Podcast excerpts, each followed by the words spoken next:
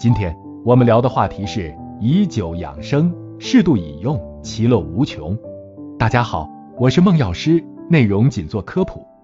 我国古人用酒作为养生之物的习惯早已有之，比如曹雪芹在《红楼梦》中就记述了大观园里的酒精。《红楼梦》第三十八回中，黛玉吃了螃蟹后觉得心口痛，就想要喝口热热的烧酒，也就是我们所说的白酒。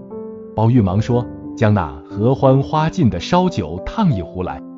合欢花有安神、解郁等功效，能够驱除寒气，而且对黛玉的多愁善感、夜间失眠也有独特的功效。另外，大观园里的养生酒还有屠苏酒，它是采用赤木桂、防风、蜀椒、桔梗、大黄、赤小豆等浸泡而成，具有驱风寒、清湿热及防病的作用。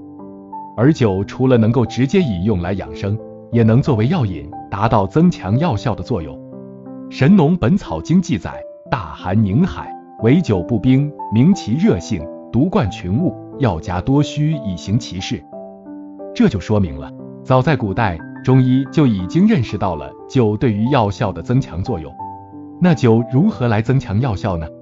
它可以使血脉畅通，能够引药上行。使人体能够更好的吸收药物成分，从而可使药效充分的发挥出来。中药都比较苦，人们往往难以下咽，酒却是普遍受欢迎的。如果将药物配入酒中制成药酒，经常饮用，既强身健体，又享乐其中。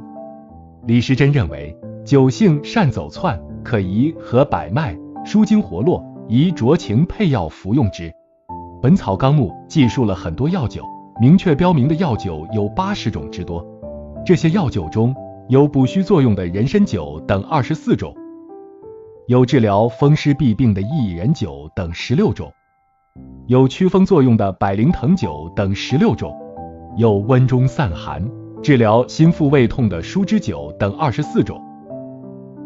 各种花果露酒在《本草纲目》中有三十余种，重如人参酒、虎骨酒。五加啤酒、枸杞酒、鹿茸酒、葡萄酒等等。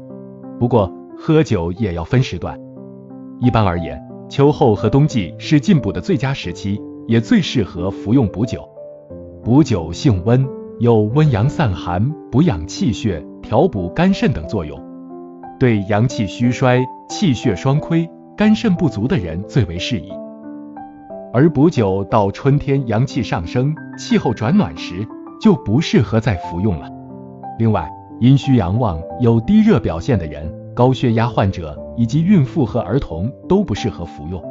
酒再好，也必须酌情饮用，过量也会伤身。今天的内容我们先讲到这儿，下期见。